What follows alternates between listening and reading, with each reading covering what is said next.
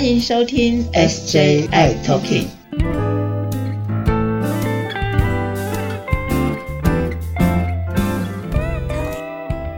Hello，大家好，欢迎收听今天的 SJ I Talking。我是 J，我是阿伟，我是 Jeffrey。Hello，Hello，师姐在这，师姐也来了，我们在空中相会。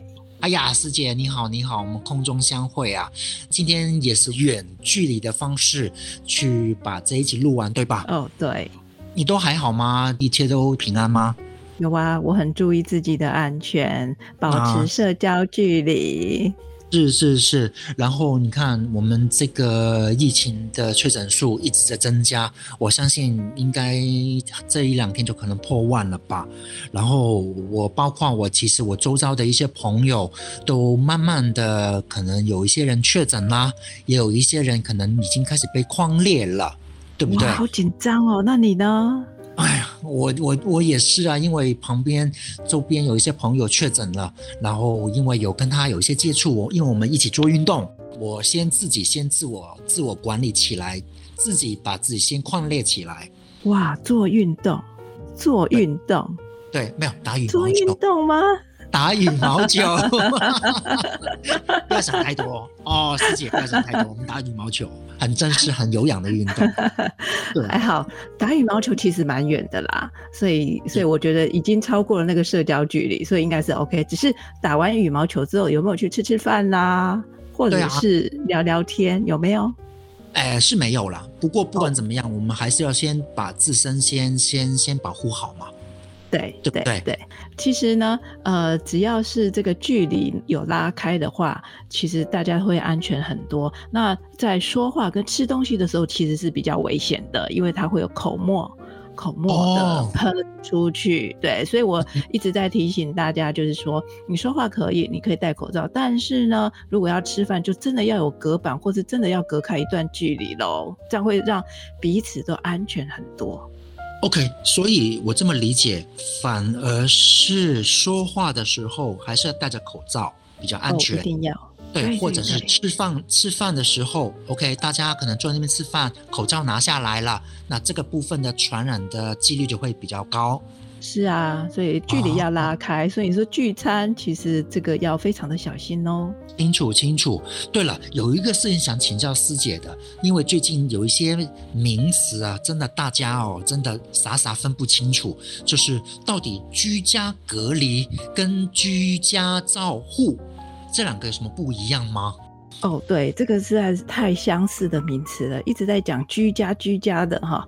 对，因为呃，现在大家就是都在家里嘛哈。那但是情况会不一样，比如说我现在呢觉得喉咙不太舒服，然后去快筛了，他快筛是阳性的，两条线，哇，那这时候非常非常的紧张，可能他就要赶快去一个快筛站做一个 PCR。PCR 的筛检，那 PCR 的筛检的话，其实如果阳性的话，你就是确诊了。那其实现在如果是快筛阳性，也算是确诊。那确诊的时候呢，这个时候因为你身上可能就会有病毒，所以你是确诊的话，你就需要接受照护，所以叫做居家照护。也就是说，是确诊的人，他是居家照护。那因为他是身体上有有有有病毒，所以他需要在家里的时间要比较长一点。居家照护就要十天。天好，都要待在家里哦，不可以乱跑哦。然后这十天当中还是需要做再做快筛。然后呢，十天之后呢，就是自主健康管理七天。所以如果是确诊的人的话呢，你就要十天的居家照护，再加上七天的自主管理，一共有十七天的时间。他因为生是确诊了，所以他必须要留在家里的时间是比较长的。了解。那另外，你刚才有提到一个叫居家隔离，对不对？那个是说，哎，我如果确诊了，对不对？我可能我的小孩他是跟我密切接触者，比如说我儿子，哦，他是密切接触者。比如说我上班的同事坐在我隔壁，或者我同办公室的人，那我在办公室，他算是我的密切接触者。尤其是比比如说你刚才说的有说话或一起吃饭的话。哇，那这个就是密切接触者，他们就是被框列。那他们框列的时候呢，他们只要在家里做居家隔离，因为他们可能筛了之后是阴性，阴性的话就在居家隔离。所以这个阴性的话，居家隔离的话就只有七天，就是今天说的呃三加四这个居家隔离。对，那是框列，它它是阴性。但是呢，他又是高风险，就是说他有跟确诊者接触了，所以呢，他要在这七天当中是要观察期。OK，那个叫做居家隔离。就像我一样，就是我没有确诊，可是因为我曾经有接触过确诊者，然后呢，所以说我要居家隔离，对不对？是这个意思嘛？对吧？对，那有亲密的接触的时候，那个风险越高，那你就需要。那其实我觉得哈，也许呃，你会觉得说，呃，好像没有卫生局来跟我讲哈，那我是不是就不用了？哦，不是哦，不是哦。我觉得现在要大家有要有自主应变，也就是说，你可能自己要提高你的警觉，那你可能还是在家做居家隔离会比较 OK 的。对，自主应变哦，这很重要哦。嗯。哎，对了，师姐有个事情啊，想请教一下的。有些朋友啊，打比方好了，像我哦，打比方，我被居家隔离了，然后呢，我得要有一个人在待在家里，然后呢，现在说，呃，以一个人一人一室为原则，对不对？可是，如果说我跟朋友住了，我跟家人住住在一起，那怎么办呢？对啊，这其实哈是很多人居住可能会跟家人一起居住的话，这个时候就很伤脑筋了哈。一人一室的原则是什么哈？其实一人一室是这样子，如果说呃我我可能感染了嘛，那我很我也担心会传染给我的家人或是同住的家人嘛。那所以一个人在一个房间，那这个房间呢，因为他可能要呃因为他是确诊，所以他会在里头待十七天的时间，所以我会建议这个房间是还有卫浴。设备的会比较 OK，而且只有他一个人使用，这样子的话就不会跟人家加了其他的人共用，这样子其他的人也会比较安全一些些。那一人一室的话，还有一个哦，呃，可能你会觉得说，我就从这个房间走到那个卫浴设备哈，啊，其实这样子不好，因为你走你会走出去，那你如果跟你的家人或者你的同住者，他会有这个动线上的交叉。过去的话其实是不够安全的，嗯哼，嗯哼，所以如果是这样子的话，我们哈，其实在这个时候就应该要讨论一下。就比如说前几天我已经跟我家的人讨论好了，如果我被隔离的话，我要住在哪一边，要在哪个房间，哪个用哪一个卫浴设备。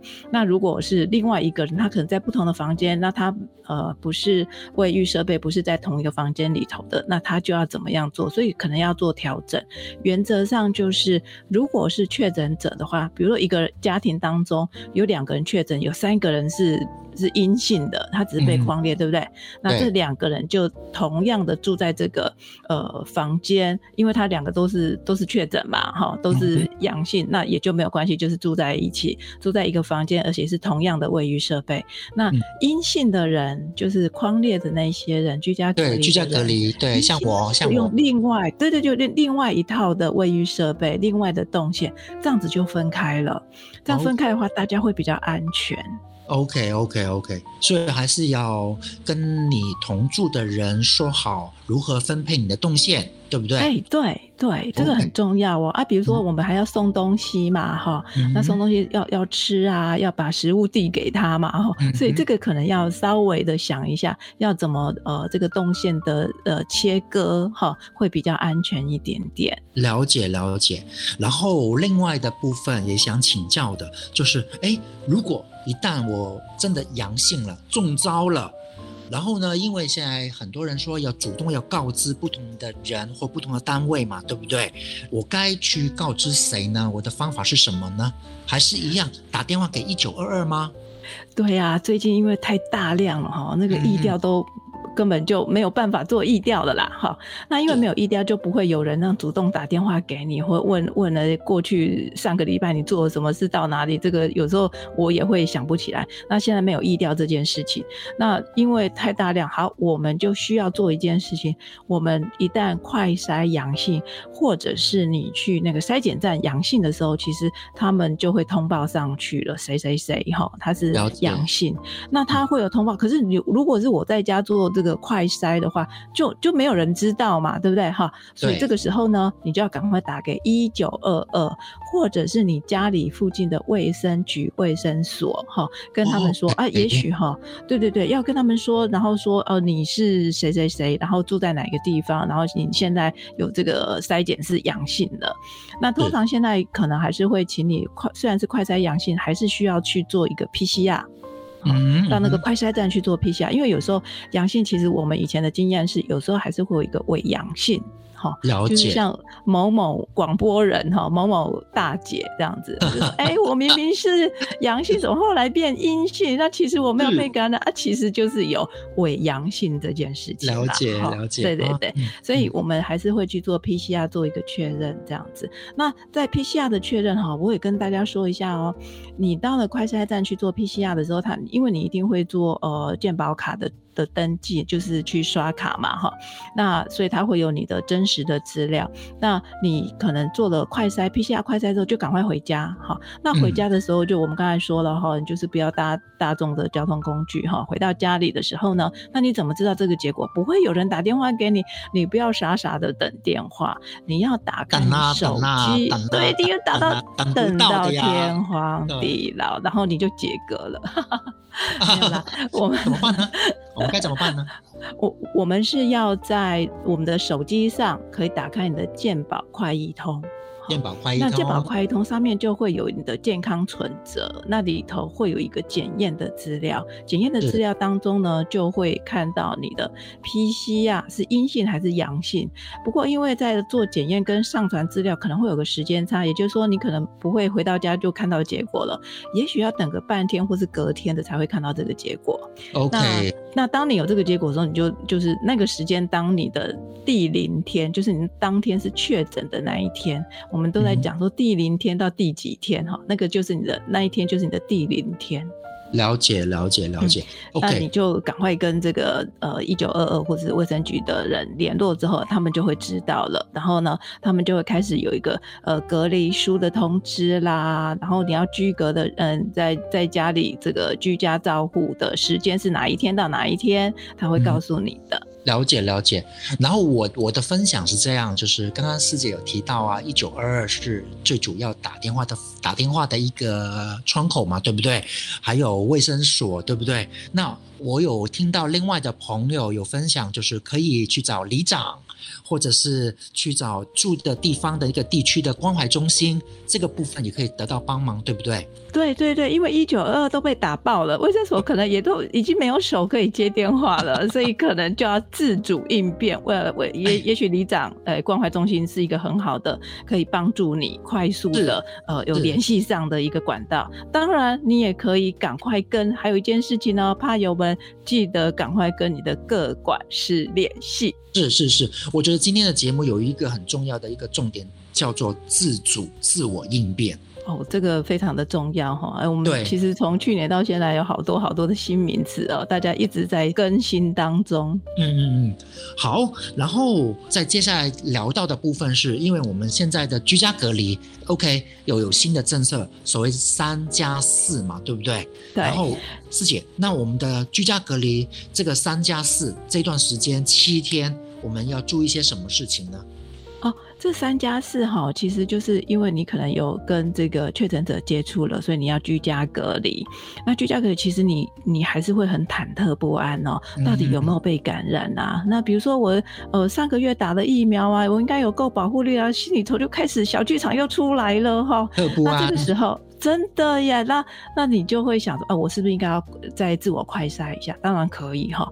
那通常我们现在是在呃，你接到你的朋友或者你的家人确诊的时候，你那一天会先做一个快筛哈，嗯那你就会知道说你是阴性还是阳性嘛。那如果是阳性的话，就是确诊；如果阴性的话，你就进入到居家隔离。那之后呢，大概在第呃，其实现在也没有说第三天就要快筛，不用了哈。对，不用，嗯大概在自主，就是第第四天四五六七那是最后的那四天是要每天做自我快筛，所以呢，你的那个一九二二那边接到你的电话通知之后呢，他就会把一包的一大箱，我看到朋友 PO 给我哈，他说啊，今天下午收到了防疫箱。哦，那防疫箱有很多的物资哈，也就是说大概够他的好几天吃啊哈，然后物资以外呢，还有一盒自我快筛试剂，这一盒快筛试剂里头呢，就含有呃五个五个世纪，说呃四个世纪，就等于是你在四五六七这几天，就是每天都要。捅捅鼻子做自我快筛哟。OK，了解。就是如果说居家隔离三加四，就是我们会收到一个一个防疫包，那里面防疫箱，对，嗯，OK，那里面可能有一些吃的食物之外，同时有快筛剂。对，那那最后的这个那四天当中，你看起来虽然是自主隔离啦，哈，自主呃管理，对不对？不过那四天还是不能乱跑，你还是得待在家里这七天当中。OK，那因为你你还是有这个风险，所以还是乖乖的待在家里，就是自我防疫那那那四天，对不对？对呀，所以从头到尾你还是七天要在家里。我我觉得就是保护自己，也保护了其他的人。对我有看到说，好像比如说呃，不能聚会啦、聚餐啦，然后也尽可能不要搭大众运输啦，少去人多的地方。虽然已已经进进入了自自我防疫，哎，可是有个问题又来了，就是如果说。前面三天安全 safe 后，然后进入进入自我防疫四天，刚好这四天有些怕友要回诊，或者要要去领药要拿药，那这四天我能到医院去做回诊的动作吗？如果你要拿着你的健跑卡进医院的大门的时候，对不起，你就会被挡下来了。你这七天就是要乖乖的待在家里，不可以出来。所以，因为你还在观察期。